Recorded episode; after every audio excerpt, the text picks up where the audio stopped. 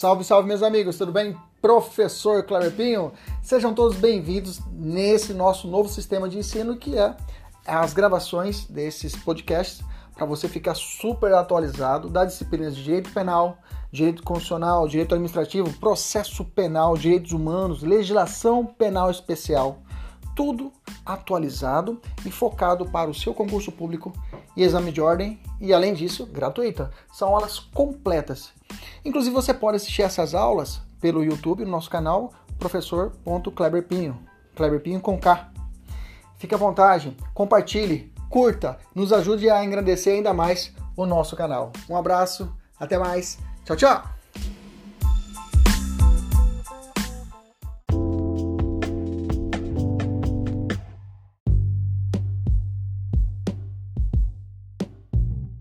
Salve, salve, meus amigos, professor Kleber Pinho. Começando nossa aula de Direito Penal, um ponto específico que é os princípios e aplicação da lei penal. Princípios e aplicação da lei penal. Bacana?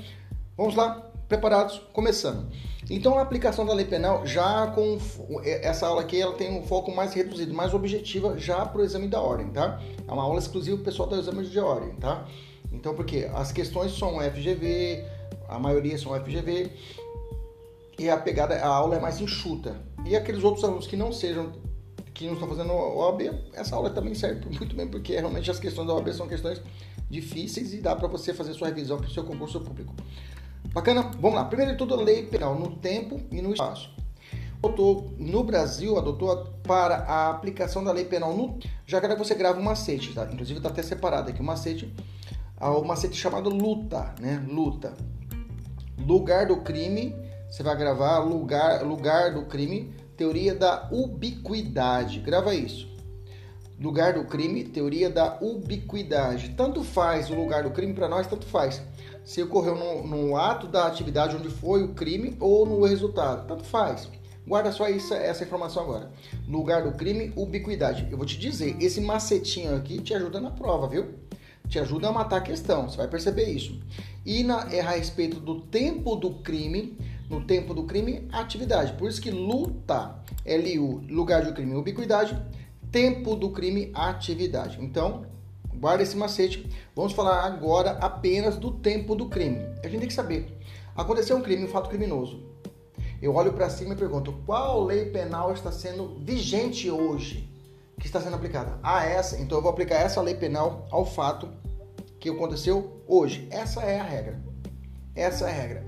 Aconteceu um homicídio. Eu olho para cima e falo: qual lei penal está sendo aplicada no dia de hoje? Ah, essa lei penal. Então eu vou aplicar essa lei penal. Essa é a regra, teoria da atividade. Aconteceu o fato criminoso. Aconteceu o fato criminoso, ainda que seja depois do momento do resultado, ainda que seja depois do momento do resultado, eu vou aplicar essa lei penal. Ah, qual lei penal está sendo aplicada nesse homicídio? Ah, ah, não, não foi homicídio, foi tentativa. Beleza, mas qual lei penal está sendo aplicada? Essa. Eu vou aplicar então essa lei penal. Mas a pessoa morreu depois. Aí eu posso estar aplicando, eu vou estar aplicando outra lei, professor? Não, eu vou aplicar a, a regra da atividade. Mesmo que a pessoa morra depois, ah, então não é mais tentativa, professor, é homicídio consumado. Beleza, mas eu vou aplicar a lei penal por tempo da ação. Da ação ou da omissão. Beleza? Grava isso. Então não é depois, é agora. É como se eu tirasse uma foto. Tirar uma foto daquele fato do crime e aplicava a foto da lei e a foto do crime e aplicava. Essa é a teoria da atividade. Pronto. Artigo 4 Considera-se praticado o crime no momento da ação ou omissão, ainda que outro seja o momento do resultado. Bacana. Beleza. Maravilha. Guarda essa informação. Aí tem uma questãozinha da VUNESP, vou deixar para você fazer, tá? Facinho depois você faz. Eu vou explicando, algumas a gente vai fazer junto e algumas a gente vai deixar para você fazer sozinho depois. Você vai terminar a meta e vai mandar para mim já em seguida a, a, a meta cumprida. Bacana? Esse é o nosso, nosso, nosso objetivo. Se você está assistindo essa aula depois, não tem problema. Faça a meta e manda para a gente o, o, a, o gabarito já é, resolvido. Professor, eu fiquei com uma dúvida sobre um trecho. Tira a foto da questão, grava um áudio e manda para mim. Tá bom? Tira a foto da questão, grava um áudio e manda para mim. Esse é o nosso procedimento. Manda para o WhatsApp que eu já te respondo. Eu fiz um quadrinho aqui. Essa teoria da atividade ela aplica para quais crimes? Para os crimes instantâneos, tá? O que é um crime instantâneo, professor? Homicídio.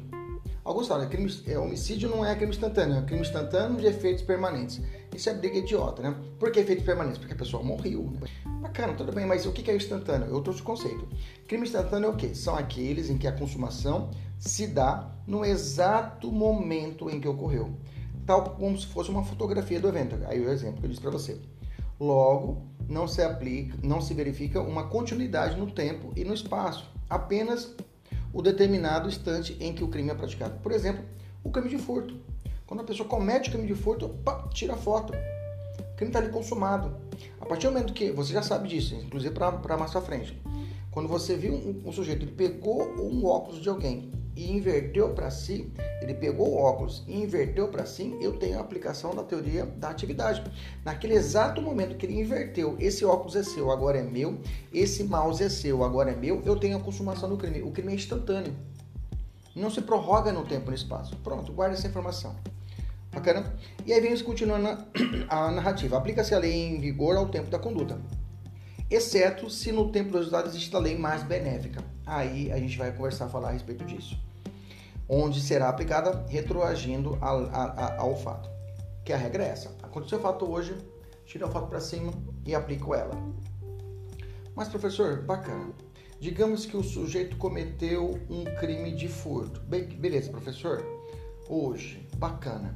Ele está respondendo um crime de furto de 1 a 4 anos. Beleza, maravilha. No dia de hoje, bacana, ele cometeu esse crime de furto. Daqui a um ano, ele cometeu um furto, digamos assim, qualificado pelo abigeato. Ele furtou um, um animal doméstico de reprodução. Ele fosse, hoje pode ser até um cachorro, né? ele furtou um cachorro que serve de reprodução, um cachorro que é uma matriz. Ou um, um gado, furtou um gado. Mais exemplo mais hoje, um gado, furtou uma vaca digamos assim. O crime é qualificado, é outra pena, a pena é mais grave, né? Pelo furto objeto. Bacana, ele furtou hoje uma, uma cabra, vamos ficar mais fácil, furtou uma cabrinha, beleza? Que ficava no, no sítiozinho aqui no interior, aqui nos, é, uma, uma fazendinha aqui no, no cinturão verde que envolve a capital do, do Mato Grosso. Bacana? Ele furtou uma cabra de uma, uma chacrinha, né? Furtou essa cabra. No dia de hoje. Bacana? daqui a pena é mais alta. Beleza, guarda essa informação. Digamos que daqui a um ano ele está respondendo processo, e daqui a um ano vem uma nova lei falando: olha, gente, na época lá atrás a gente colocou uma pena maior, vamos botar uma pena mais baixa hoje para quem furta uma cabra.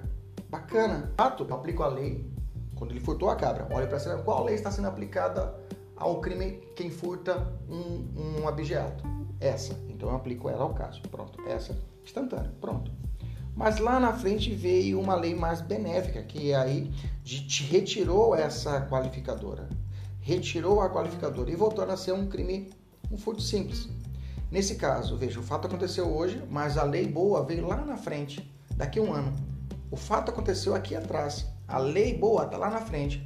A pergunta é: essa lei boa olha para trás e ela pode voltar e beneficiar esse sujeito cometeu o crime naquele tempo do crime, daquele aquele fato que aconteceu um ano atrás, sempre acontecerá isso.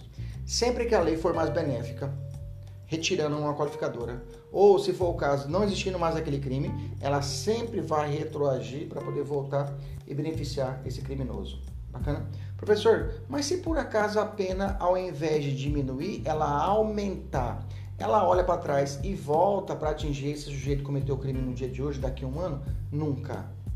Nunca. A lei penal ela nunca vai retroagir para prejudicar a vida do sujeito, entendeu?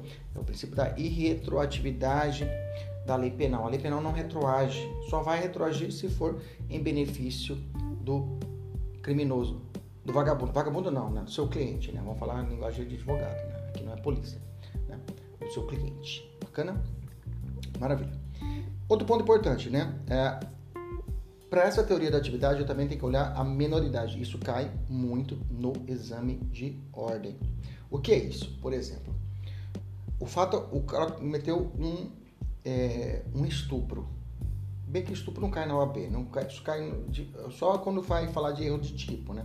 Crimes muito graves assim, o sujeito matou uma criança, não cai no exame de ordem. O exame de ordem tem um bloqueio, tem uma barreira moral. Então vai dizer que o cara é pé ele cometeu um furto. No dia que ele cometeu o furto, hoje, olha para cima e pergunta qual lei está sendo aplicada para o crime de furto. Ah, o artigo 155, aplica. Só que eu pergunto, quantos anos você tem? Ela falou, ah, eu tenho 17. Opa, se ele tem 17, eu tenho que aplicar ele, não o Código Penal. Eu tenho que olhar para cima e pergunto, qual lei penal está sendo aplicada para quem tem 17 anos?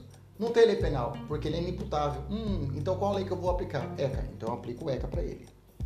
Faça isso na prova, viu? Olha para cima assim e volta assim para a prova. Olha para cima. Fala, aquela é louco. Aquela, aquela louca lá. Estou demais. O professor Kleber ficou louca. Ela, coitada, tá lá. Tá rezando para cima, fazendo. Faz esse exercício para você pensar. Mas exceção, exceções a essa regra, professor? Eu ia falar exceção. Existem exceções a essa regra? Claro que tem exceções. Agora a gente vai falar sobre as exceções, mas a regra é essa. A teoria da atividade não serve para isso, para ver a imputabilidade. Se o sujeito é ou não é punível, né, fato. Cometer outra espécie de crime que não seja instantâneo, pode ser aplicada a lei mais grave. Mas agora a gente fala sobre isso. Você já gravou o crime instantâneo? É a foto. Outro ponto importante é que a prescrição começa a contar da consumação do crime, tá? Então a, a prescrição começa a contar dessa consumação. Se o cara consumou o crime, cometeu o furto, a partir daí aperta o botão do start da prescrição. Você sabe, a prescrição vai contar dali até o recebimento da denúncia. Se dali até o recebimento da denúncia já passou o período prescricional, onde é que eu vejo prescrição? Lá no artigo 109. Já vou dizer para você, o que mais cai é o do furto. O que mais cai é o do furto, oito anos. Se do fato criminoso até o recebimento da denúncia passou-se mais de oito anos, passou-se mais de oito anos, o crime está prescrito. É a primeira contagem, beleza? Mas oito anos para fazer um inquérito não dá, né, professor? Consegue fazer, bacana. Vamos dizer que esse cara, no dia do crime, no dia do crime, esse sujeito tinha 20 anos. Se no dia do crime tem 20 anos, essa prescrição de 8 é cortada pela metade. Se no dia do crime ele não superou 21 anos, ele tinha 18 anos, mas não superou 21, ou seja, na data do fato, ele tinha maior, era maior de idade, mas não superou 21 anos, era é até 21 anos, nesse caso, a prescrição que é 8, eu corto pela metade. Se eu cortar 8 dividido por 2, vai dar 4. Então, se ele cometeu o furto, que a prescrição é 8 anos, e na data do fato ele tem 20 anos, a prescrição eu vou reduzir pela metade. Aí é possível acontecer um inquérito de 4 anos Pode ser que aconteça. O na prova, pode acontecer tudo. Beleza? Tranquilo? Maravilha. Então, a teoria das atividades me serve para isso. Observar os crimes instantâneos. Eu te coloquei até um exemplo para você, né? Ramires, com 16 anos e 11 meses, 17 anos e 11 meses, com a intenção de matar, desfere uma facada em farinha, no bairro Pedregral, Pedregral é ótimo, Pedregal, Jumento, em Cuiabá, no dia 1 de abril de 2019, dia da mentira, mas vamos lá. Logo em seguida é interrompido por terceiros. Farinha é socorrido, transferido para um hospital em São Paulo, capital, mas não suporta os ferimentos e morre dois meses depois do fato, ou seja, dia 1 de junho de 2019. Nessa data, Ramires já era maior. Nesse caso, qual lei será aplicada?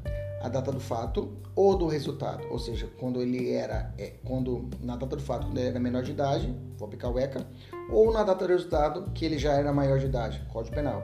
Pela teoria de atividade, vai se aplicar o que? O crime instantâneo, vai ser aplicado o ECA, porque na data do fato ele era menor de idade.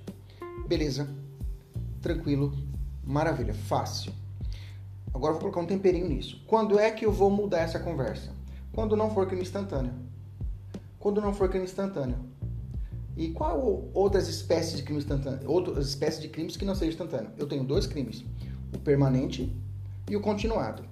Esses dois você tem que ficar atento. Os crimes permanentes e crimes continuados é como se o crime, ele, ele, a consumação do crime, ele continuasse, ele continuasse rodando. Quando a pessoa dá a facada na pessoa, tira a faca, o crime consumou. Quando a pessoa mete a faca e tira, o crime consumou. Bacana? Mas agora os crimes permanentes é como ele tivesse uma facada todo dia na pessoa. Estou exagerando, né? Mas é porque a consumação do crime continua rodando. A consumação do crime continua rodando. A consumação do crime continua rodando. E corta aqui. A polícia vem e corta aqui. Nesse momento eu analiso, é como se a, a facada acontecesse nesse momento, quando cessa a permanência. Vou te dar outro exemplo. Aliás, eu vou te dar o um exemplo que cai em prova, em prova, professor. Sequestro, pode anotar, como exemplo de crime permanente. Sequestro é muito comum, sequestro. exame de ordem, qualquer concurso público cai muito esses exemplos. Sequestro. A extorsão mediante sequestro. Sequestro, que é uma coisa, eu não peço resgate. Extorsão mediante sequestro, peço resgate. Extorsão mediante sequestro e coloca depósito ou armazenamento de entorpecentes. Cai muito, cai muito. Depósito e armazenamento de entorpecentes. Bacana? Beleza? São exemplos clássicos. Crime continuado. Vem pra cá. Vamos então. Eu fiz uma tabelinha. Pega o seu material. Crime permanente é aquele cujo momento consumativo se prolonga no tempo de acordo com a vontade do criminoso. De modo que o agente tem um domínio sobre o momento de consumação. Ele tem um domínio sobre o momento de consumação.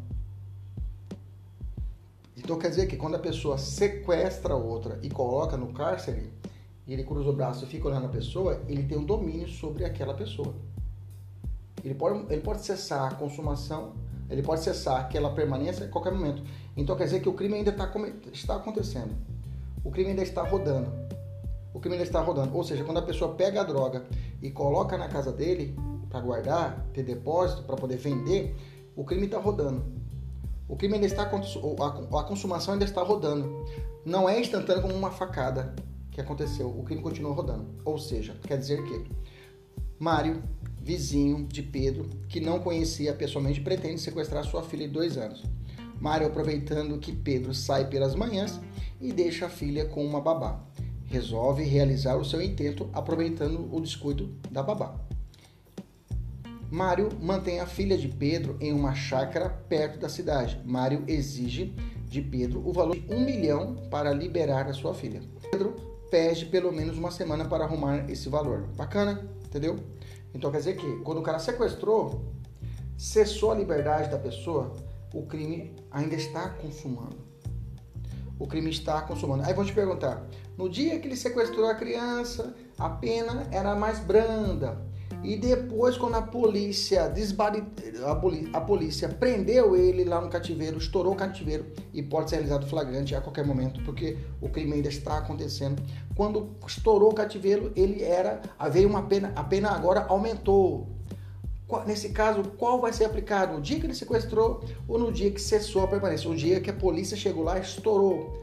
Eu vou aplicar essa. Essa pena. Mesmo que ela seja mais grave. Pode notar súmula 711 do STF. Mesmo que ela seja mais grave, eu vou aplicar a pena quando cessar a permanência ou a continuidade que eu vou falar agora. Então, quer dizer que, professor, se a pessoa compra droga, quando ele comprou tem 17 anos, guarda a droga na casa dele, bacana, para vender, começou a rodar o reloginho, isso? Isso, bacana. Professor, um ano depois, a polícia estoura, o, estoura ali o, o, depósito, bacana, e prende o sujeito. Quando ele prende, o sujeito já tem 18 anos, bacana. Nesse caso, eu vou aplicar a lei por tempo quando começou a ação, que é a regra atividade, ou quando a polícia estourou o cativeiro. Quando a polícia estourou o cativeiro, quando a polícia chegou no depósito, porque como se fosse dali você tirar a foto. Ali que eu tirei a foto, porque cessou. É como se fosse ali o momento da facada. Imaginamos isso. Como fosse aquele momento ali que eu vou olhar para cima e perguntar quantos anos tem esse sujeito? 18. Então, no dia que ele começou a ficar, quando ele armazenou, tinha quanto? 17. E agora tem quanto? 18. Opa, qual lei penal eu vou aplicar? Eu vou olhar para cá e pergunto qual lei penal está sendo aplicado? Código Penal. A pessoa mais grave. Não interessa. Se for crime permanente, se for crime continuado, e já vou te dar um exemplo do continuado, a partir do momento que cessar a permanência, a partir do momento que cessar a continuidade, eu tiro a foto. A pessoa, eu olho para cima, qual lei penal está sendo aplicado para esse crime hoje? Ah, é mais grave, que se lasque. Ele vai responder pelo crime mais grave. Ah, ele era menor e agora é maior, que se lasque. Vou aplicar o Código Penal. Beleza? Tranquilo? Vamos continuar aquela historinha do, do Mário, né? No meio da semana, quarta, é publicada e entra em vigência uma nova lei aumentando a pena do crime de extorsão mediante sequestro que era a penária por 12 a 20, passando a ser de 20 a 30, beleza? No meio do caminho, ele vai fazer, no meio do caminho vem uma lei mais, aplicando uma pena mais grave, ok? Na sexta da mesma semana, uma equipe do BOP estoura o cativeiro e prende Mário em flagrante delito. Assim, Mário responderá pela pena da nova lei, mesmo que mais grave daquela vigente no primeiro dia do sequestro. Bacana, tranquilo, crime permanente, todo mundo entendeu? Pode ir colocando ok, beleza. Continuando aqui, Continu o crime continuar, tá? Penal, tá? Vamos para o exemplo, tá? Exemplo fala assim: Mário, vizinho de Pedro, que não o conhecia. Mário, vizinho de Pedro, que não o conhecia. Pessoalmente, pretende furtar 25 bicicletas velhas de Pedro que estão no seu quintal. Mário, aproveitando que Pedro sai pela manhã e resolve realizar seu intento. Com receio de ser descoberto, já na primeira ação, planeja furtar uma bicicleta, uma bicicleta, uma bicicleta por dia. E assim começa, uma bicicleta por dia. No dia 13, no, no, no dia, no, no 13 terceiro dia, é publicada e entra em vigência uma nova lei aumentando a pena do furto para 2 a 5 anos. Bacana? Mário é pego no vigésimo dia, vigésima bicicleta que está levando, uma por dia. Assim, Mário responderá pela pena da nova lei. Pela pena da nova lei. Bacana. Beleza? Tranquilo, que é mais grave. Beleza? Vamos resolver juntos uma questão. A primeira questão que caiu agora em 2020, FGV. Vamos juntos. Vamos lá, pega o seu material. Vamos lá. André é nascido dia 21 de novembro de 2011. Às vezes a prova 2001. Às vezes a prova vai pedir para você fazer um cálculo da idade do cara. Todo mundo sabe fazer cálculo de idade, né, gente? Pelo amor de Deus, né? Aí não vou ficar, né? Então vamos de novo. André nascido em 21 de novembro de 2001. Adquiriu de Francisco em 18 de 11 de 2019 grande quantidade de droga. Olha lá. Olha, eu não minto, tá? É preto no branco. Grande quantidade, grande quantidade de droga com o fim de vendê-la aos convidados do seu aniversário, que seria celebrado no dia 24 do 11. Bacana? Beleza? Imediatamente após compra, guardou a droga no armário do seu quarto em 23 de 11 de 2019. Beleza? Então a festa é dia 19, 24, ia completar 18 anos, isso, né? 18 anos, e ele guardou dia 23 de 11 de 2019, porque ele nasceu em 2001. Você tá comigo? Bacana. A partir de uma denúncia anônima, imunidos do respectivo mandado de busca e apreensão, deferido judicialmente, bacana, normalmente se a prova quiser sacanear quanto ao mandado judicial, for uma questão de processo, ele vai mudar aqui, essa, esse trechinho aqui. Vai dizer que a busca e apreensão não foi autorizada pelo juiz, mas não é o caso, aqui foi tudo beleza. Policiais compareceram à residência de André, onde encontraram e apreenderam droga que era por ele armazenada. De imediato, a mãe de André entrou em contato com o advogado, família, considerando as informações da delegacia. Tarará, tarará. Letra A. É, o que, que o advogado pode considerar? André será o quê? Letra A, inimputável, devendo responder apenas por ato infracional análogo ao delito de tráfico. Não, né, gente? Se no dia 23 do 11, né? Dia 23 do 11, ele já era, já, já teria o que? A idade de. A, a, idade. Do dia que estourou o cativeiro, ele já teria a idade de, de 18 anos, caixão. Caixão, ele vai responder pelo crime. Olha só a letra B inimputável, devendo responder apenas por ato infracional análogo, análogo ao delito de tráfico. Está fora. Letra C. Imputável, podendo responder pelo delito de tráfico de drogas, mesmo adotando o Código Penal a teoria de atividade para definir o momento do crime. Olha lá, ele, além, ele poderia colocar só que era imputável, bacana, imputável, fechou, tá? Imputável, beleza? Porque prorrogou no tempo no espaço e aí cometeu o crime. Show, bacana? prorrogou no tempo de espaço e cometeu o crime. Beleza, maravilha. E porque na data do fato, na data em que se deu, a, a, a, polícia chegou lá, eu tenho a aplicação da lei penal naquele momento. Então, nesse caso, nessa situação, veja, dia 23 ele já tinha completado 18 anos, tá? Ele nasceu dia 21 de novembro. A polícia estourou o cativeiro dia 23 do 11. A festa é dia 24 do 11, mas ele já tinha completado 18 anos. Você tá comigo? 23 do 11, já tinha 18 anos. Beleza? Então ele é. Olha naquele momento, quantos você tem, parceiro? Ah, já tenho 18 anos. Beleza, então vou responder pelo Código Penal. Beleza? Isso que provou da gente. Isso que cobrou da gente. Acabei de explicar para você, tá aí a prova. A prova tá aqui na cara. Cobrou isso da gente. Letra C, alternativa correta, imputável, podendo responder pelo delito de tráfico de drogas, mesmo adotando o Código Penal, a teoria da atividade. Olha lá, ele puxando a minha língua, se eu lembro, sei da teoria. Para definir o momento do crime. Bacana, porque isso é uma exceção a teoria da atividade, ok? Porque se fosse a teoria da atividade, se fosse aplicar a teoria da atividade friamente, seria aplicar a data do 18 do 11. Mas como era um crime permanente, aí eu aplico a súmula 711 do STF, prorroga no tempo, no dia que a, a lei. Bacana? Todos entenderam essa questão?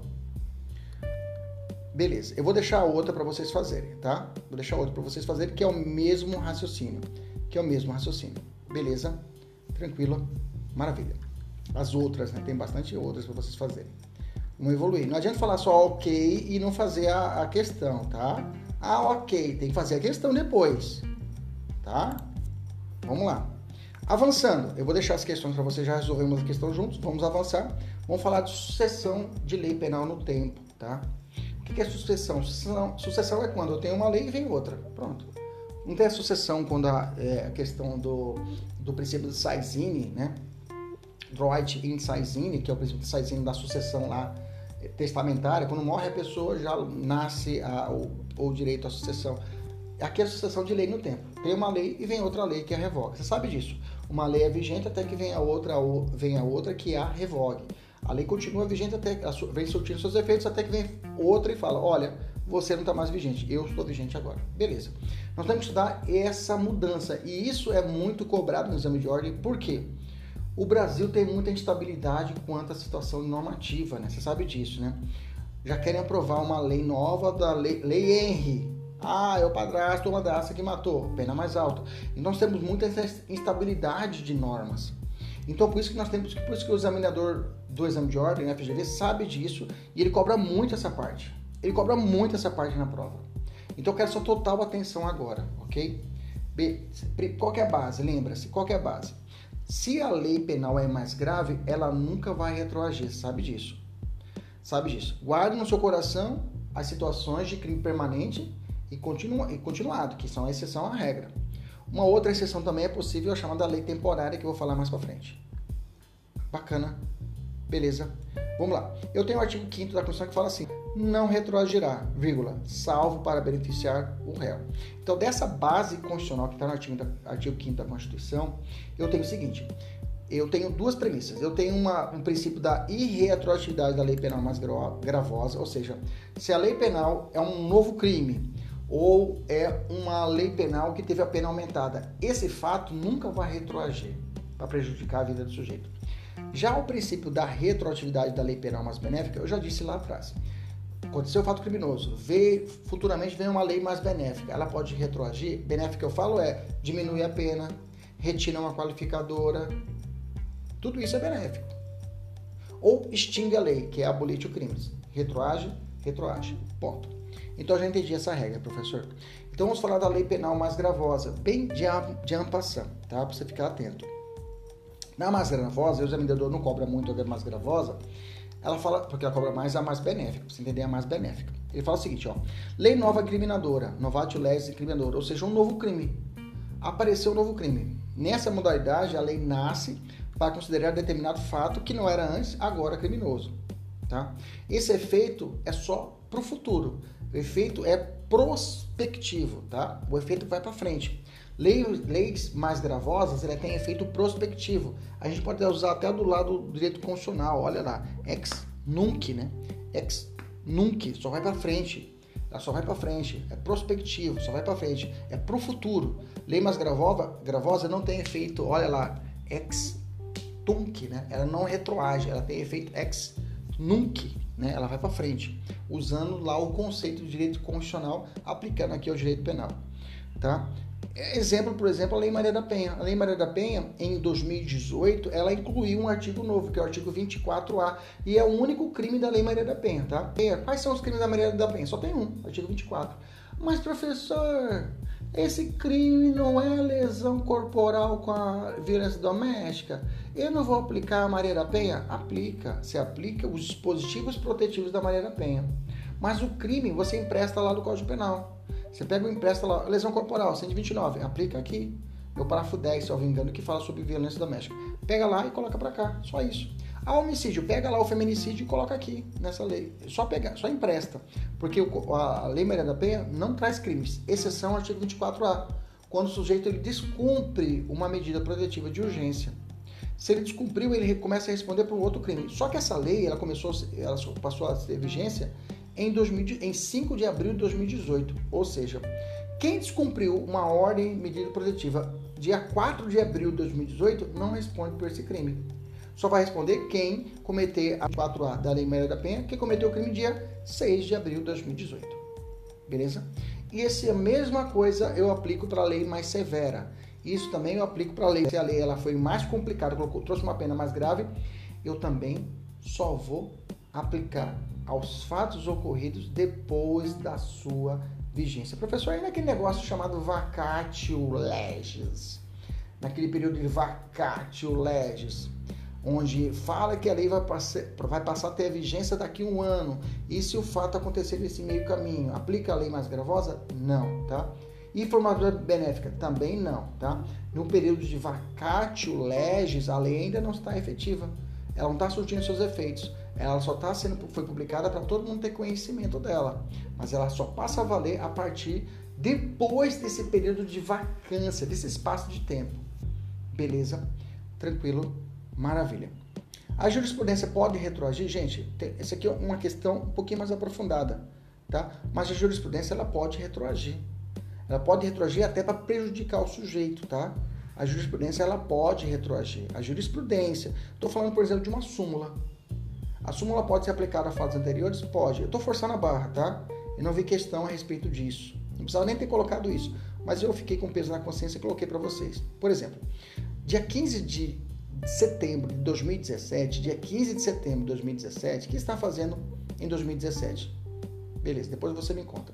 Dia 15 de setembro de 2017, o STJ editou a seguinte súmula, a su seguinte súmula, súmula 589. É inaplicável o princípio da insignificância nos crimes ou contravenções penais praticados contra a mulher no âmbito das relações domésticas. Imaginamos o seguinte: eu estou com uma, um cliente, você está com um cliente, e o cara cometeu uma lesão corporal contra a esposa. Bacana.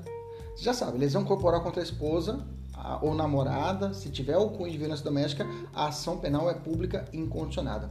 Sabe como que ele cometeu o crime da lesão corporal? Ele pegou uma, uma agulha, segurou na mão dela e fez assim, ó. Um furo na mão dela. E espremeu uma gota de sangue da mão dela. Bacana? Uma gota de sangue. Espremeu um gotinho de sangue. Cometeu lesão corporal? Lesão corporal. Lesão corporal leve. Bacana? Bacana. Mas isso seria...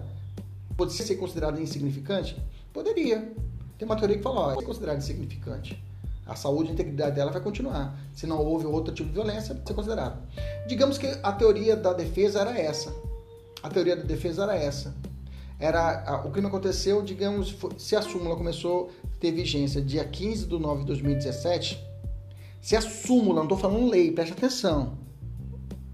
Preste atenção, estou falando súmula. Súmula não é lei. Súmula no entendimento do STG, do, dos tribunais, do STF, STJ e tribunais. Súmula. Não falei lei, presta atenção. Acorda aí. Lei não tem conversa, já falei para você. Estou falando de súmula. A súmula começou a ter o efeito a partir de 15 de 9 de 2017. O fato ocorreu dia 13 de 9 de 2017, três dias antes, dois dias antes da vigência da súmula. Ele apertou uma gotinha de sangue lesão. Aí a, a defesa falou: ó, lesão corporal leve, uma gotinha de sangue, bacana. Três dias depois vem a súmula falando: olha, agora não tem mais significância, é pau, é mais grave. Súmula é lei? Não é lei. Então ela pode voltar atrás e aplicar o caso do meu cliente e dizer: olha, essa tese sua de significância não cola mais, causa de uma gotinha de sangue. Pode, porque é súmula, não é lei. Se fosse uma lei dizendo, ó, oh, a partir de hoje mudou Maria da Penha. Esse fato aconteceu três dias antes. Aí veio uma lei nova, lei legislativa, falando, olha, a partir de agora não tem significância contra a Maria da Penha. A lei vai vir falando isso a partir de 2017, dia 15 de setembro, ela volta? Não pode voltar, porque é lei. Agora, se for súmula, ela pode voltar e prejudicar o meu cliente? Pode. Guarda isso no seu coração, tá? Beleza? Tranquilo? Vamos continuar agora, vamos falar da lei mais benéfica. Agora aqui, caixão, vem muita coisa. Já falei para você, agora fica mais fácil para você entender. Anota o seguinte, ó, já está marcado bem no meio do material. Se falou lei, lei mais benéfica, anota isso. Lei mais benéfica não respeita é, não respeita transjulgado. Ou melhor dizendo, lei mais benéfica ou abolitio crimes não respeita trânsito em julgado. lei mais benéfica ou abolitio criminis não respeita transjugado. Lei mais benéfica ou abolitio criminis não respeita trânsito em julgado. Grava isso. O que eu quero dizer para você? O que eu quero dizer para você? Seu cliente está lá aqui no Mato Grosso, no complexo do Pascoal Ramos. Bacana? Já está cumprindo pena. Já está cumprindo pena. Por, lembra lá do, da, do furto da cabra? Imaginamos, eu sei que é quatro anos, furto de, é, é, digamos assim, ele vai responder um pena mais um crime mais tranquilo. De, o, o, o objeto, se não me engano, a pena máxima é seis anos. Agora não estou com o código aqui, mas acho que isso daí. Quem puder dar uma olhada e me falar o objeto, furto, furto qualificado do objeto, me diz aí. Então, digamos que está cumprindo a pena. Já está cumprindo a pena. PRD, está cumprindo a pena já. E vem uma nova lei falando, olha, não existe mais o objeto. Ou a pena agora não existe mais essa qualificadora. Volta a ser volta a ser apenas simples. A pergunta é: esse seu cliente vai ter direito a esse benefício? Claro. Professor, mas o fato aconteceu lá atrás, lembra? Veio a nova lei. O fato aconteceu lá atrás. Veio a nova lei. Mesmo seja lá na execução penal, mesmo seja na fase de execução, está cumprindo pena, mesmo seja na fase de execução penal, apareceu lei mais benéfica, ela volta a beneficiar o sujeito. Vamos lá aqui uns exemplos, exemplos que eu trouxe para vocês aqui. Olha só, antes, no pacote anticrime, antes, antes do pacote anticrime, pacote anticrime agora, a lei a 13.964 de 2019, é, é, a lei do crimes hediondos, né, é, ela afirmava que era crime hediondo posse ou porte ilegal de arma de fogo de uso restrito. Isso era antes do pacote de crime. Bacana? Com o pacote de crime, alterou, foi alterado o crime hediondo, falando o seguinte, ó, somente é crime hediondo a posse ou porte ilegal de arma de fogo de uso proibido. Não é mais hediondo a posse ou porte ilegal de arma de fogo de uso restrito. Vamos imaginar o seguinte: seu cliente está, foi preso com uma AK-47, uma Kalashnikov, bacana, está com a posse, artigo 16 nele. Não tem, não, é, é uso restrito. Bacana? Quando ele foi pego, foi aplicado a ele a, as, as sanções do crime hediondo. Era inafiançável, insuscível de graça, anistia e indulto, a progressão é mais difícil, livramento condicional é mais difícil e ele está cumprindo pena. Vem agora o código, vem a nova lei pacote de crime e fala, olha, não é mais uso restrito. O que é uso proibido? O cara, ele, numa caneta, ele usar uma caneta e a caneta for uma arma, por exemplo. Esse aqui é uso proibido. Da arma, um famulacro, um simulacro de arma. Nesse caso, nessa situação, beneficiou o seu cliente. Porque mesmo ele usando uma Kalashnikov, não é mais hediondo. Então quer dizer que você vai ter que peticionar para quem? Execução bacana, valeu, gente boa. Seguinte, ó, melhorou a coisa do meu cliente. Eu quero que seja aplicada agora a retirada desse hediondo e ele receba como ele possa progredir como se seja, como se for um crime simples. Isso aqui vai cair no seu exame, viu? Essa questão do pacote de hediondo, tá? Pode ficar, não sei agora para o 30 não, talvez caia, tá? Fique atento. Porque é uma inovação do pacote, que aí retirou isso. E é recente. Bacana? Beleza? A lei mais benéfica ela pode voltar para trás para beneficiar o sujeito, isso é retroatividade, ou ultragir. O que, que é o ultragir? Ultragir é ressuscitar a lei, pensa nisso. Ultragir é ressuscitar a lei, fica comigo, presta atenção. Sujeito no crime, bacana? Está respondendo o crime. Aplica, aliás, cometeu o crime, aplica o fato criminoso a essa pena que ele cometeu. Furto, 1 a 4 anos, bacana? Furto simples. O processo continua. No meio do processo, no meio do processo, vem uma nova lei falando: olha, essa lei antiga que é a pena menor não existe mais. O que existe agora sou eu, que a pena agora é mais grave. A pena é mais grave. Você já sabe que não retroage para poder atingir ele. Bacana? Beleza. Já sabe que não retroage essa lei nova, só para frente. Por tempo da sentença, o juiz pensa: putz, ele pensa, existe a lei mais benéfica que não existe mais que for revogada, e existe a lei atual que a pena é mais grave. Qual que eu vou aplicar? Ele ressuscita a lei que for revogada, que era mais benéfica, e na sentença ele vai aplicar essa norma que era mais benéfica e já está morta pela lei mais grave. Entendeu? Então a lei mais grave que veio e falou: olha, não existe mais essa lei mais benéfica. Ela sumiu. E o juiz, na hora, no momento depois, o juiz vai pensar: cara, existem duas leis na minha cabeça. A lei mais benéfica que não existe mais e a lei mais grave que está vigente. Qual que eu vou aplicar? Ele, ele esquece essa lei nova que está vigente e ressuscita a mais benéfica e essa mais benéfica vai ser aplicada. Entendeu? Vamos resolver, resolver uma questão para poder pensar nisso? Isso é chamada ultratividade. Essa é a questão. Dos Nesses crimes, gente, olha, presta atenção. Nessas, nessas hipóteses de aplicação de penal no tempo, eles colocam muitas datas.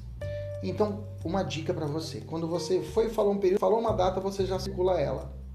Se falar de idade, você tem que fazer o cálculo da idade. Já faz o cálculo da idade no dia do fato. No dia do fato. Calcula no dia do fato, ou se for o caso, crime permanente, no dia em que cessou a permanência. Você já faz o cálculo quantos anos esse cara tem. Fa é, faça isso. Vai fatiando. É fatiou, passou. Fatiou, passou. Fatiou, passou. Assim tem que ler a questão, tá? Igual o pessoal do BOP. Fatiou, passou. Vamos lá. Silvio foi condenado pela prática do crime de roubo ocorrido em 10 de janeiro de 2017. Eu vou grifar. Por decisão transitada em julgado, opa, ele foi condenado, em 3 e 5 de março de 2018.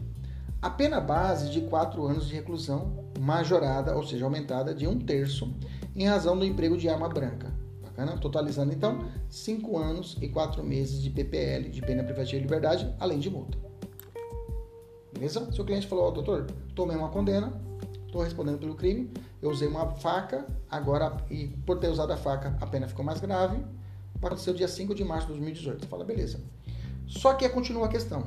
Continua a questão. Após ter iniciado o cumprimento definitivo da pena, foi editada uma nova lei, dia 23 de abril de 2018. Depois, 23 de abril de 2018, ele já tinha começado a, a cumprir a pena. A lei 13 mil, e é verdade, 13, por isso que eu falo para você que vai cair do pacote, olha lá, a, a, a, isso é verdadeiro, colocou lá, a questão fez isso, olha lá. E aconteceu isso mesmo de 2018, que excluiu a causa de pena de arma branca no crime de roubo, bacana? Só que agora existe, a, assim mesmo existe, hoje voltou, tá? Com o pacote voltou a, arma branca sendo qualificado, tá? Aliás, aumentado, bacana? Mas depois a gente fala sobre isso. Mas nessa época aqui, que foi antes do pacote de crime, realmente não existia mais a causa de aumento de pena da arma de branca, bacana? Ao tomar conhecimento da edição da nova lei, a família de Silvio procura seu advogado. Nesse caso, ele pode ser aplicado a ele, ela, a lei pode voltar e aplicar lá ao fato criminoso. Olha, no dia do crime você cometeu com arma branca, mas agora não é mais majorante. Então fique tranquilo que vamos diminuir a sua pena. É possível? É possível. Olha só a letra A. Não poderá buscar alteração da sentença. Fora. Letra B. Poderá requerer ao juiz da execução penal o afastamento da, e, o casamento e consequentemente e con... maravilha. Letra C. Deverá buscar a redução da pena aplicada com afastamento da causa de pena. Ai, professor, ficou igual. Do emprego de arma branca, por meio de revisão criminal. Opa, não precisa de revisão criminal, parceiro. Você não precisa entrar com esse pedido no tribunal. Pra... Não. São. Súmula do STF me protege. Súmula 611. Transitar em julgado a sentença condenatória compete ao juiz da execução a aplicação de lei mais benigna. Pronto. Não, pedi, preciso pedir para o tribunal. O próprio juiz de execução ele vai fazer para mim. Então tá, a letra C estaria fora. Olha a letra D. Deverá buscar a anulação da sentença condenatória, pugnando pela realização do novo julgamento. Não precisa, não tem nada no julgamento. É só fazer o abatimento. Juiz de execução, tira, faz o cálculo aí. Gasta um pouquinho de tempo. Beleza, tranquilo. Vamos avançar. Aí tem questão para você fazer. Fiz a primeira, você vai fazer as outras. Mesmo raciocínio. Bem fatiando, marcando e vai passando. Você tem que fazer as questões. Não tem, aprova não tem aprovação, não tem aprovação em concurso público, exame de ordem, se você não fazer questões, fazer as questões. E eu estou fazendo para você. Eu fiz a pesquisa, olhei questões, o padrão da OAB e coloquei para você aqui. Até de outra banca coloquei para você fazer, exercitar. Agora, se você não fazer a questão, o que, que vai adiantar? Ah, eu vou fazer depois. Depois você não faz agora. Tô bravo. Vamos lá.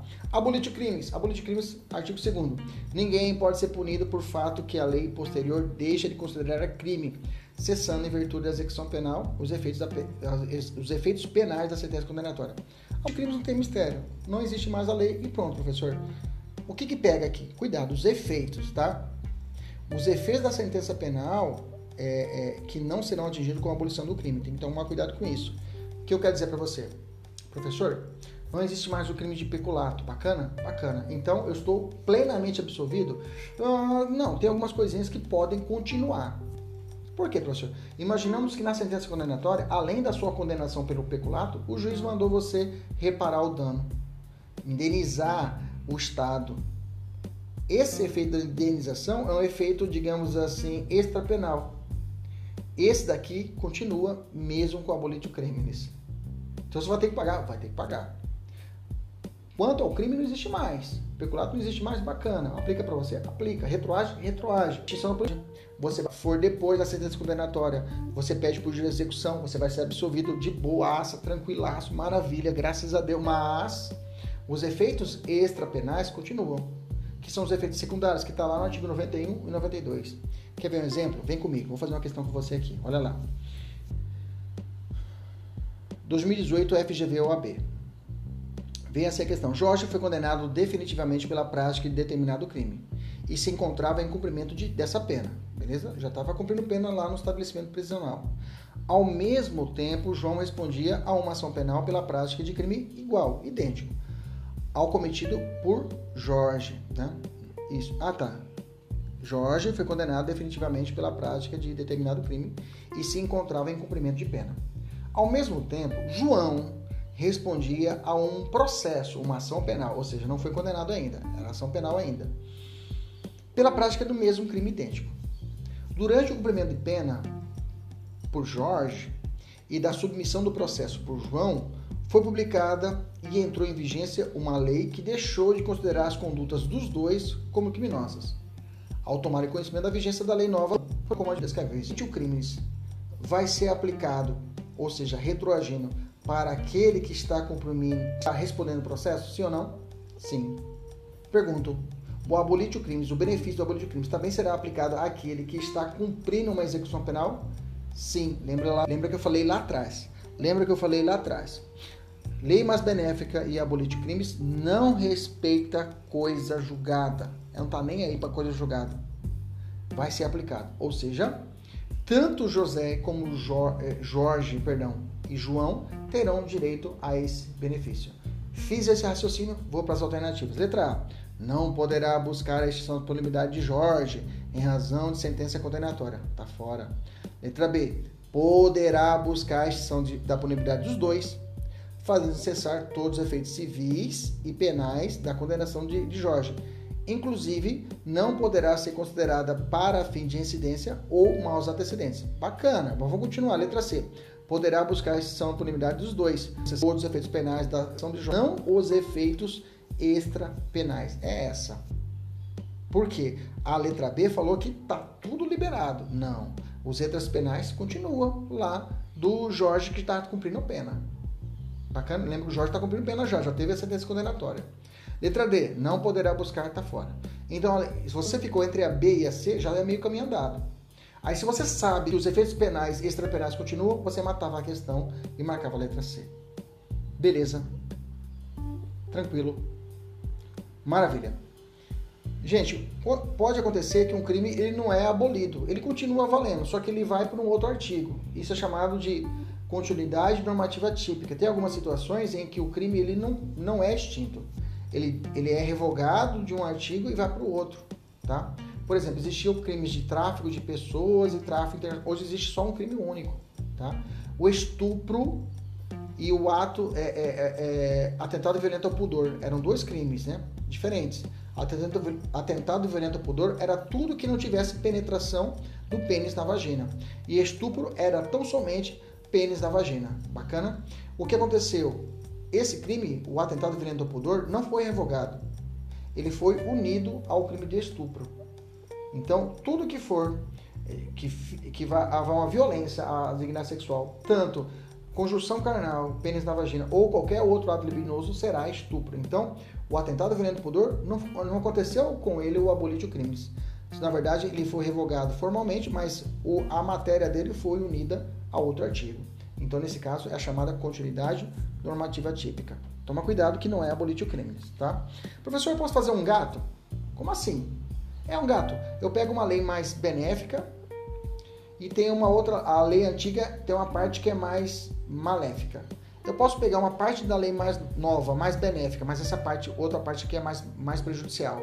Mas a, parte, a lei antiga, fazer uma mistura, fazer uma terceira lei, não pode, tá? Pegar uma parte da lei que é mais benéfica e pegar outra parte da lei que é mais benéfica e fazer a lei antiga, tem, a lei antiga tem uma parte que é benéfica, professor. Eu sei que eu aplico a lei nova que é mais benéfica, mas a antiga também tem uma. Eu vou pegar esse artigo daqui, vou pegar esse artigo daqui e fazer um casamento.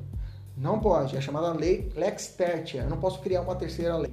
Então não é possível, não é possível a combinação de leis, tá? Não é possível combinar leis, tá bom? Beleza? Tem questões para você resolver, resolva essas questões. A adicional terceira, essa aqui cai. Vamos lá. O que é a lei excepcional? A lei excepcional temporária, embora decorrida a sua duração ou cessada a, a, as circunstâncias que a determinem, aplica sua vigência. O que, que é isso? Ultratividade. Só que é uma ultratividade para o mal. Lembra que eu disse para você? É, o que acontece? Imaginamos que uma lei foi criada, digamos que foi criada uma lei agora, uma lei agora, uma lei agora, falando que a partir de hoje é crime que né, na lei só pode ser no âmbito criminal no Mato Grosso. Só a União tem competência de legislar a respeito do direito penal. E o legislativo vota e aprova isso a partir de hoje, só que essa lei vai durar, é, digamos, de abril de 2021 até, digamos, até é, outubro de 2021, bacana? Abril a outubro de 2021. Então, nesse período aqui, é crime quem estiver usando máscara, digamos isso aí. Ou pode ser daqui a abril de 2020 a 2022, né, digamos assim, ok? É estabelecido um período de tempo, bacana? O sujeito sabe que a lei, a partir daquela data final, não vai existir mais. Aí ele fala: bom, se eu cometer o crime bem aqui no finalzinho da lei, eu sei que no dia seguinte não vai existir mais ela. E como o processo judicial no Brasil demora muito, então eu vou cometer esse crime aqui um dia antes de acabar a lei. Porque eu vi uma aula aí do professor Kreber que acontece o abolitio crimes. E aí não existe mais a lei depois da data, então eu vou ser beneficiado. Lê do engano. Porque essa aqui é uma hipótese de exceção à regra. Porque mesmo se o cara cometeu o crime aqui no último, penúltimo dia antes de acabar a lei, no dia seguinte, os efeitos da lei ainda continuam vigentes. É uma, uma hipótese de ultratividade, só que para o mal, porque ela continua vigente. Ou seja, ele vai responder pelo crime se ele cometeu o crime nesse período em que a lei determinou que será é, tipificado a conduta Então, nesse período aqui, se o cara cometeu um dia antes, um dia antes de acabar a lei, ele vai continuar respondendo pela lei, ok? Beleza? Maravilha. Aí tem várias leis temporárias, tem a lei da Copa do Mundo, a lei da FIFA, que teve, tem esses exemplos. Eu trouxe para você no material, dá uma olhada, tá? E aí vou deixar você responder as questões e aí a gente vai virar a página, vamos falar a última parte da aula, já estamos terminando. Territorialidade, lei penal no espaço lei penal no espaço, tá? Nós vimos lei penal no tempo, olhamos para cima e vimos falar, perguntamos qual lei penal está sendo aplicada hoje? Essa eu apliquei. Agora eu vou olhar o espaço. Não, parei. Vai ser aplicada a lei penal brasileira? Essa é a pergunta. Vai ser aplicada a lei penal brasileira aqui nesse. Aconteceu o crime aqui no Brasil, opa, aqui no nosso território. Bate no chão, bate o pé no chão. Bate o pé no chão, bate aí. É simpatia. Bate o pé no chão. Bateu, tá amarrado, Jesus. Então você bateu o pé no chão e falou assim: bom, será aplicada a lei penal nesse espaço de tempo, no chão? É território brasileiro? Essa vai ser as perguntas, tá? Primeira regra: o Brasil adotou a teoria da territorialidade temperada. Temperada ou mitigada. O que é uma territorialidade temperada? Pega um arroz. Faz um arroz aí. Um arroz sem sal, um arroz sem tempero, um arroz puro, não é isso? Se você colocar um sazonzinho, colocar um sal e temperar, o arroz fica temperado, digamos isso. Então, o que quer dizer isso? A teoria da aplicação da ritualidade temperada quer dizer que o Brasil não se aplica puramente o direito penal brasileiro. Pode ser que eu coloque um temperinho, ou seja, uma lei de fora dentro da lei brasileira e aplico essa lei na, no território brasileiro. Então é possível que um crime seja cometido aqui no Brasil e seja aplicada uma lei estrangeira. Essa, por, por quê? O artigo 5 fala isso. Fala assim o artigo 5 do nosso, do nosso Código Penal. Aplique-se a lei brasileira, vírgula, sem prejuízo, ou seja, abriu a perna.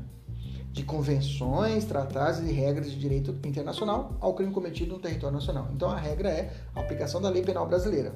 Mas eu posso, pode ocorrer de aplicar uma lei estrangeira no território brasileiro. Beleza?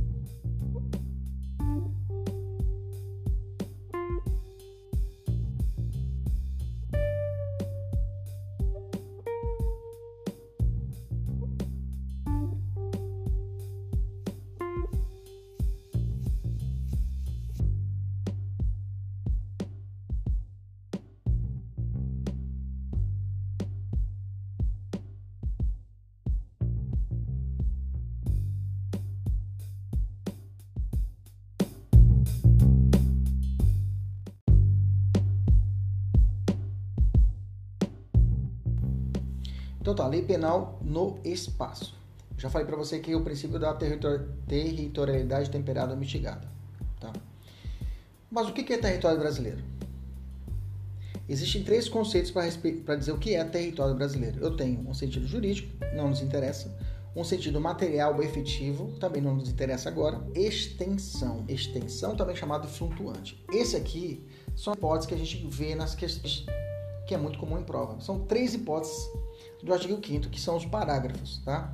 O que, que é extensão? Extensão quer dizer que, olha só, extensão é estender, né? Há uma extensão. Continua um, um, uma cola, ó, a extensão continua. Olha só, só pessoas inteligentes conseguem enxergar aqui, ó, uma linha dourada. Olha só a linha dourada saindo aqui da minha mão, ó, linha dourada. Só pessoas inteligentes que vão passar no exame de ordem estão vendo essa linha dourada. Vocês estão vendo essa linha dourada, pessoal da OAB? Tá vendo essa linha dourada? Só gente inteligente está vendo a linha dourada. Olha lá. Extensão é isso. Pode ser que o sujeito, o Brasil está aqui, mas o sujeito esteja em outro local do mundo e seja aplicada a lei penal brasileira. Tá vendo a linha dourada? Ó, vou balançar a linha, linha dourada, ó. Linha dourada, olha a linha dourada, linha dourada. Olha lá a linha dourada. Bacana? Beleza? Maravilha. Isso é extensão. Quer dizer que eu vou aplicar a lei penal brasileira.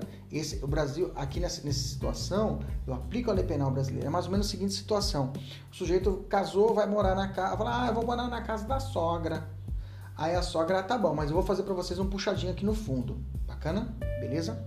E aí ele começa a discutir com a filha lá no puxadinho no fundo, no quintalzinho da sogra. A sogra vai lá na casa, bate na porta, fala, no, no puxadinho, bate na porta fala, ei, que palhaçada que é essa? Aí ele fala, não, aqui é a minha casa. Eu falei, negativo, aqui é meu território por extensão. Aqui quem manda nessa porra sou eu. A sogra falando pro. Ele, ah, tá bom, né? Porque aqui é território por extensão. Bacana? Então, quando que vai ser isso, professor? O crime é cometido fora do Brasil e eu vou aplicar a lei penal brasileira, porque é como se fosse uma extensão. Embaixada? Não! Cuidado, a embaixada não é extensão território, é, é, na territorial por extensão. Toma cuidado, tá? Se acontecer um crime na embaixada brasileira lá fora, em regra, não será aplicada a lei penal brasileira. Eu falei em regra, pode ter convenção contrária, mas não será aplicada a lei penal brasileira, porque não é extensão. Vamos lá? Então, quando será, professor? Vamos para o artigo 5 a primeira hipótese, vai com o seu material aí, vamos lá. Artigo 5 parágrafo 1 fala assim: Para efeitos penais, considera-se como extensão do território nacional as embarcações, aeronaves brasileiras de natureza pública ou a serviço do governo brasileiro, onde quer que se encontrem. Parou. Então, qualquer lugar do mundo, qualquer lugar do world, se você não sabe que word em francês é mundo, né? Word, o professor é inglês, jumento. Ah, tá, inglês. Então, qualquer lugar do word, do word, se tiver uma embarcação ou aeronave pública, navio de guerra da Marinha, um avião da FAB, ou esteja a serviço do governo brasileiro, a governar, uma, é privado, mas está a serviço Falou a serviço, você fica atento. Qualquer lugar do mundo, aconteceu um crime lá no Japão. Está ancorado o navio de guerra brasileiro lá no Japão. E dentro do navio tem o japonês Han Hui Yan briga com o argentino Pablo Juan. E o Han Juan mata Pablo Juan, com, que é argentino, dentro do navio de guerra brasileiro, com uma faca tailandesa. Pelo amor de Xin Lin Wan, uma chinesa e vão te perguntar: nesse caso, qual lei penal será aplicada? Esquece tudo que eu disse. Pergunta: está dentro do navio de guerra brasileiro? É a aeronave ou embarcação pública ou a serviço do Brasil? Sim, lei penal brasileira. E acabou. E pelo princípio da reciprocidade, gente, se tiver uma embarcação japonesa aqui no Brasil, ancorada aqui, e acontece uma morte dentro, é a lei penal japonesa, se for navio de guerra. Navio oficial deles. Reciprocidade. Se eles vão meter o dedo no nosso lá, a gente não mexe no deles aqui. Bacana. Tranquilo. Maravilha. Olha só essa questão. É do CESP, mas o CESP é a CESP OAB, tá? Vem comigo. Revoltado com a conduta de um ministro, Mário se esconde no interior de uma aeronave pública. Pronto, já marquei. Você já sabe, qualquer lugar do mundo vai ser o que lei penal brasileira. E acabou. Para com isso. Marca aí. Continua. Que esteja a serviço do governo. Pronto, me ajudou ainda. E no meio da viagem, já no espaço aéreo equivalente, equivalente ao Uruguai, desfere cinco facadas no ministro, com o qual, está, com o qual estava, estava insatisfeito, vindo causar-lhe lesão corporal gravíssima. Diante de hipótese narrada, com base na lei brasileira, Mário poderá ser responsabilizado segundo a lei brasileira, né, é, com base no critério da territorialidade, sim ou não? Sim, critério da extensão. E acabou. Vou marcar e ser feliz. E vou para a próxima. Porra! Marcou e vai para a próxima. Bacana? Essa é a primeira hipótese de extensão. Vamos para a segunda hipótese. Parágrafo primeiro. Continuação ainda no finalzinho do parágrafo primeiro. Fala assim, né? É, para lei penais, é, considera-se como extensão do território nacional, parará, nós já falamos aquela parte, aí continua. Bem como, ou seja, além disso, as aeronaves e as embarcações brasileiras, brasileiras, mercantes. Professor, que é uma embarcação brasileira mercante? Não tem lá no canal de Suez, aquele navio grande. É isso daí. Só que é brasileiro. Só que é brasileiro. Bacana? Ou de propriedade privada, ou seja, um avião da Gol, é brasileiro, digamos que é um avião da Gol. Bacana? Porque falou aeronave ou embarcação. Aí continua. Professor, então qualquer lugar do mundo? Não. Aqui tem uma situação diferente. Aqui não é público, aqui é privado. Aí fala o seguinte, vírgula, que se achem, respectivamente, no espaço aéreo brasileiro ou em alto mar.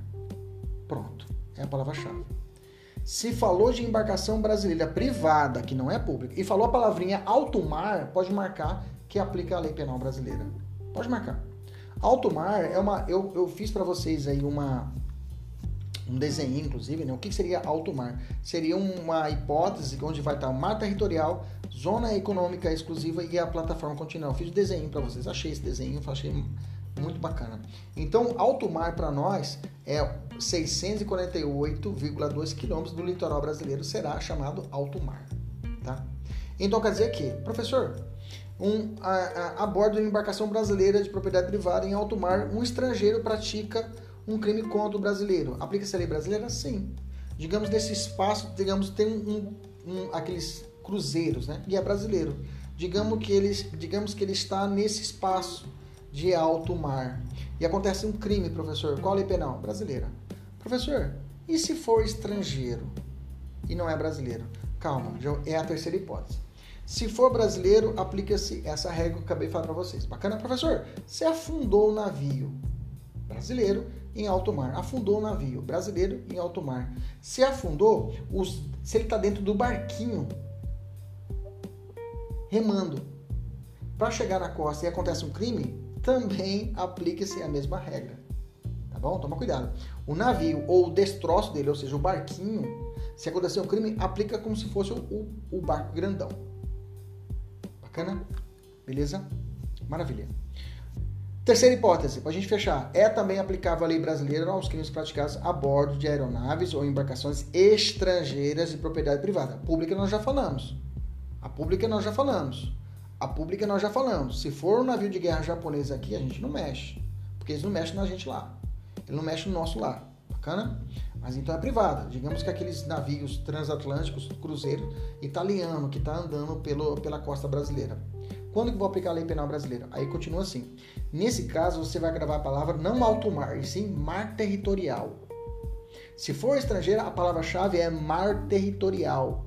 Mar territorial está no desenho, mostrei para vocês. É uma faixa de 22 quilômetros só. 22 quilômetros. Se for. Se, professor, se ele tiver além de 22 quilômetros, professor da costa brasileira, se tiver além de 22 quilômetros, aplica-se a lei do pavilhão ou seja, a lei da bandeira daquele navio, se estiver além dos 22 quilômetros. 22 quilômetros da costa brasileira, gente, é um pulo, né? Então, por isso que quando você está andando no cruzeiro e é italiano, quando ele cruza o limite da mar territorial, toca a sirene e você vai para o cassino, porque é permitido. Bacana? Mas tem que exceder esse mar territorial se for estrangeiro. Se for brasileiro, o espaço é maior, que é o chamado alto mar. Bacana? Se for embarcação brasileira. Se for estrangeira, ou a embarcação é menorzinha, é mar territorial. Acontece mais crime, mais situações de embarcações nas questões do que aeronave, tá? É outro macete. Bacana? Tranquilo, vamos fazer essa questão aqui da Consuplan, mas é bacana que é case, né? Lembrando nossas questões são cases. Vamos lá, tô atrasado lá. Vamos lá. Já ultrapassando nosso limite. Eu sei que você já está tomando café para ir embora, para trabalhar, mas vamos lá. Henrico, turista espanhol de férias no Brasil, contratou uma embarcação festa do, é, de Ano Novo na praia de Copacabana, no Rio de Janeiro. Durante as comemorações, é, quando a embarcação estava atracada no litoral brasileiro, encostada, beleza, gente, até falei lá. O turista entrou em uma briga com Pedro, brasileiro. Durante o episódio, Henrico, utilizando de uma garrafa de espumante, agrediu Pedro, causando lesões gravíssimas. Gente, se estava atracada, se estava atracada, bacana? E a embarcação marítima, né? É, é, durante quando a embarcação é, contratou uma embarcação marítima, não fala se é brasileira, mas se está atracada, ela é penal brasileira. Ela é penal brasileira, alternativa letra C. Uma vez que a embarcação encontra-se dentro do mar territorial do Brasil, será aplicada a lei brasileira, mesmo que Henrico seja estrangeiro. Bacana? Tranquilo? Maravilha. Letra C, só para ver, só para desencargo. Letra A, caso a embarcação seja estrangeiras, aplica-se a lei de seu origem. Não, porque como está atracada, lembra lá estrangeira. Estrangeira, eu falei para você gravar a palavra alto mar, né? É, aliás, mar territorial, mas a lei fala, né? Se tiver, mar, se tiver dentro do mar territorial, ou seja, 22 km, se estiver atracada, é claro que vou aplicar a lei penal brasileira. Bacana? Beleza. Eu fiz um resuminho de embarcações, Veja, estamos caminhando para o final da nossa aula. Lugar do crime, artigo 6 Gente, aqui é só para a gente entender, tá? Lugar do crime, é, para o direito penal, lembra da luta. Luta, lá do início da aula. Lugar do crime, ubiquidade. Tanto faz lugar da ação ou do resultado para se estabelecer o lugar do crime. Isso acontece muito para crimes à distância, tá? Crimes à distância, beleza? É, Lembra aquele caso do, da, da, do, do, do Ramírez que, que esfaqueou Farinha e o Farinha morreu lá em São Paulo, tá? Esfaqueou aqui em Cuiabá, na data que o sujeito ainda era adolescente, bacana? E o, o Farinha morreu dois meses depois, em que Ramírez já é adulto, bacana?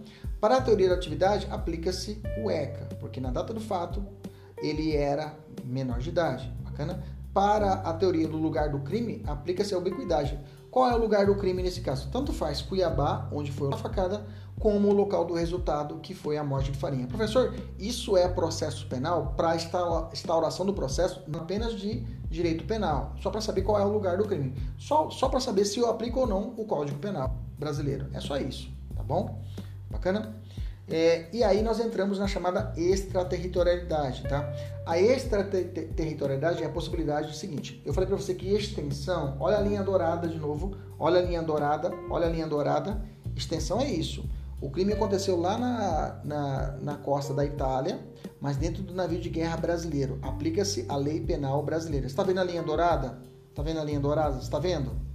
Beleza, estou mexendo ela, olha lá. Brasil, lá na Itália, beleza? Eu aplico por extensão a teoria brasileira porque é uma embarcação oficial, digamos assim, um navio de guerra da Marinha, uma, flag, uma, é, uma embarcação de guerra da, ia falar fragata, só que de manhã não vai sair o Então, bacana, beleza? Extensão é isso. Eu sou, nesse caso aqui, gente, eu não divido com ninguém. Eu aplico a lei penal brasileira e acabou. Eu não vou aplicar em italiano, é brasileira só. Bacana? Beleza? A extraterritorialidade, aqui eu não sou tão ciumento assim. Dependendo da situação, eu vou dizer o seguinte: olha, como você mexeu com a soberania brasileira, você poderá processar o sujeito aí fora, mas quando ele terminar a pena, ele vem cumprir aqui no Brasil. Essa é a regra da extraterritorialidade. A extraterritorialidade pode ser chamada incondicionada ou condicionada. A incondicionada, o nome já dito. Incondicionada quer dizer que o cara cometeu o crime lá fora, já sabe que ele vai tomar uma, uma, uma condena aqui no Brasil também. Essa situação. Quais são as hipóteses? Está no artigo 7 fiz para você até fatiado para você decorar. Está no material, fatiadinho. Ok? Mas eu fiz um quadrinho mais embaixo, né? Crimes contra a vida ou a liberdade, né? Vida, homicídio, liberdade, ou seja, sequestro do presidente da República. Por exemplo, a vítima do presidente da República.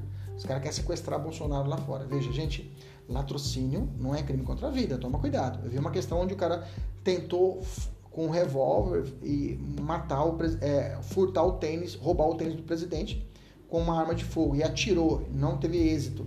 Nesse caso, aplica a lei penal brasileira também? Não, porque nesse caso aplica só a lei estrangeira. A brasileira não aplica porque nesse caso lá o crime não foi contra a vida ou a liberdade do presidente, foi tão somente o um crime de patrimônio, que é o latrocínio, é um crime patrimonial.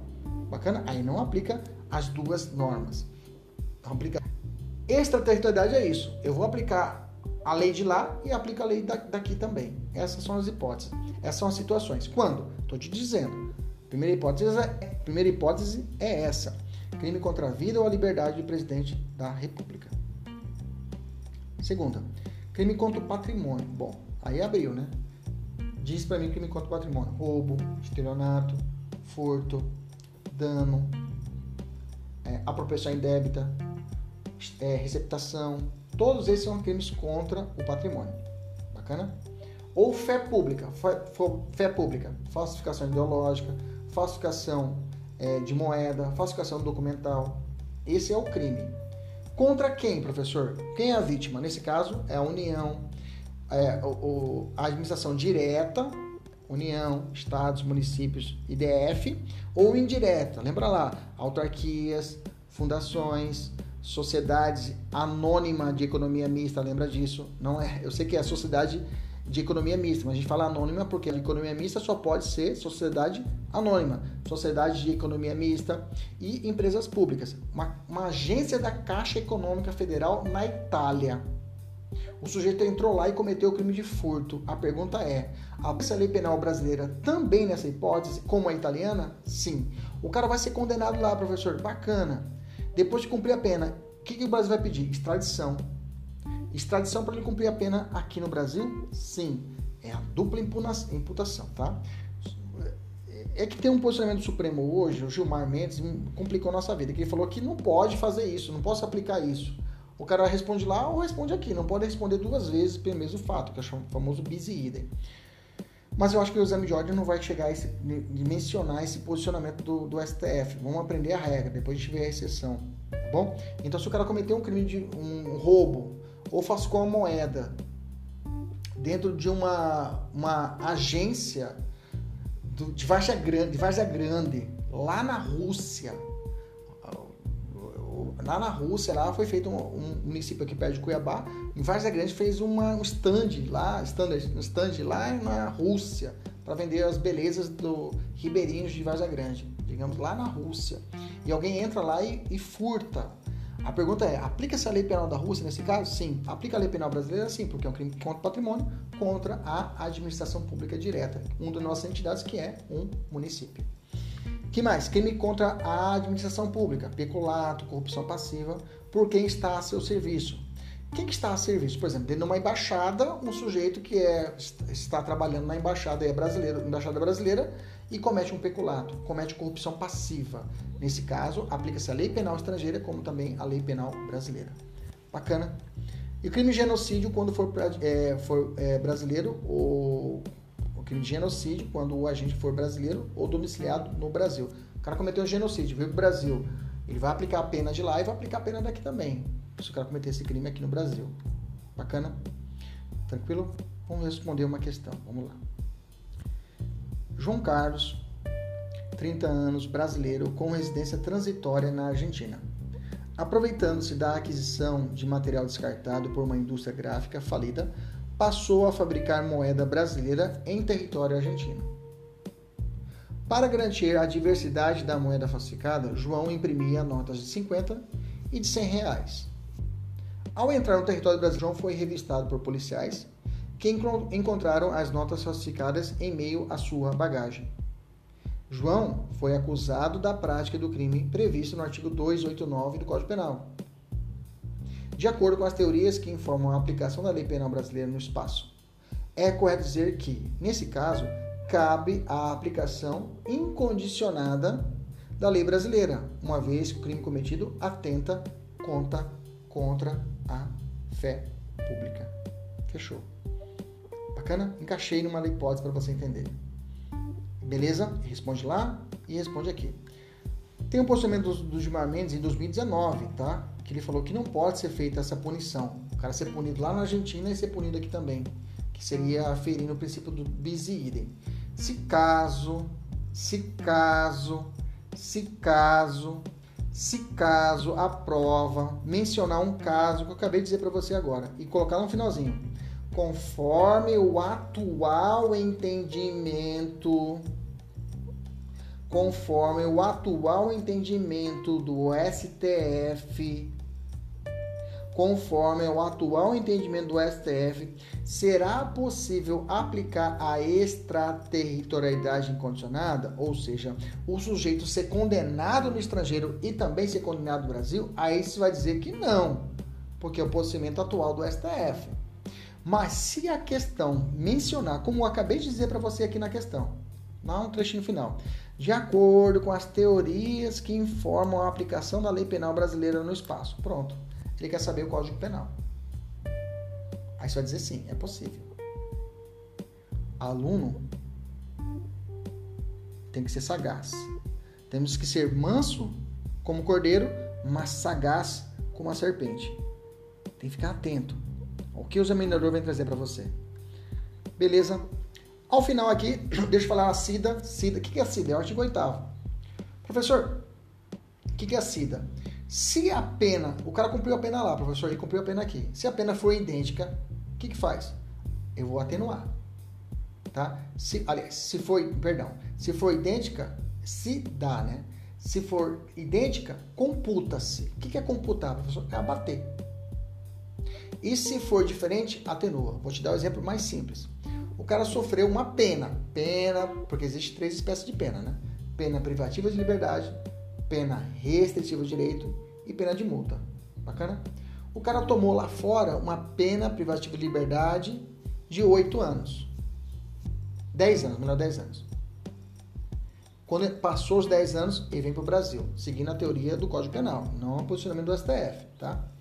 Cumpriu condenado a 20 anos a uma pena privativa de liberdade de 20 anos. As, a quantidade da pena é diferente. Lá foi 10, aqui foi 20. Mas a espécie de pena são idênticas, não é? Privativa de liberdade, pena privativa de liberdade. Lá foi 10 anos e aqui é 20. Bom, aí eu aplico a SIDA. Se a, as penas foram idênticas, PPL. PPL, pena privativa de liberdade. Pena privativa de liberdade, Quando você cumpriu lá? 10. Quando você, você, você foi condenado aqui? 20. Então computa. Computar é cálculo matemático. 10. Então vou diminuir aqui. Se você foi condenado a 20, mas cumpriu 10, eu vou abater esses 10, você fica pra gente, você cumpre 10. Ok? As penas são idênticas, eu computo, ou seja, cálculo matemático. Se as penas forem diferentes, ele sofreu uma multa lá de um milhão de reais, professor, pelo crime que ele cometeu. Pagou peça extradição, ele vem para cá. E aqui ele sofre uma PPL, uma pena privativa de liberdade de dois anos. Bacana? Como é que faz, professor? Aí, como as penas são diferentes, eu vou atenuar. O que é atenuar? Cabeça do juiz. O juiz vai colocar uma atenuante lá na segunda fase da dosimetria. Ele vai olhar se pagou quanto lá? Um milhão. Você vai ser condenado aqui a dois anos. Ah, então eu vou diminuir um dia da sua pena. Ah, pode, pode. Eu vou diminuir um ano. Pode, pode. Ele atenuou porque ele cumpriu uma pena diferente lá aqui. Bacana, eu trouxe dois exemplos aqui para vocês fazerem, tá? Gente, é, a condicionada eu vou, eu, eu, e aí a parte final aqui é tranquila, tá? A pena, processo, o, o filé a gente já tratou aqui na sala de aula. Agora a missão é com vocês, resolver as 10 questões simulado, tá? E aí é isso aí. Bacana? Beleza? Maravilha. Eu vou encerrar a gravação. Até a próxima, se Deus quiser. Tchau, tchau.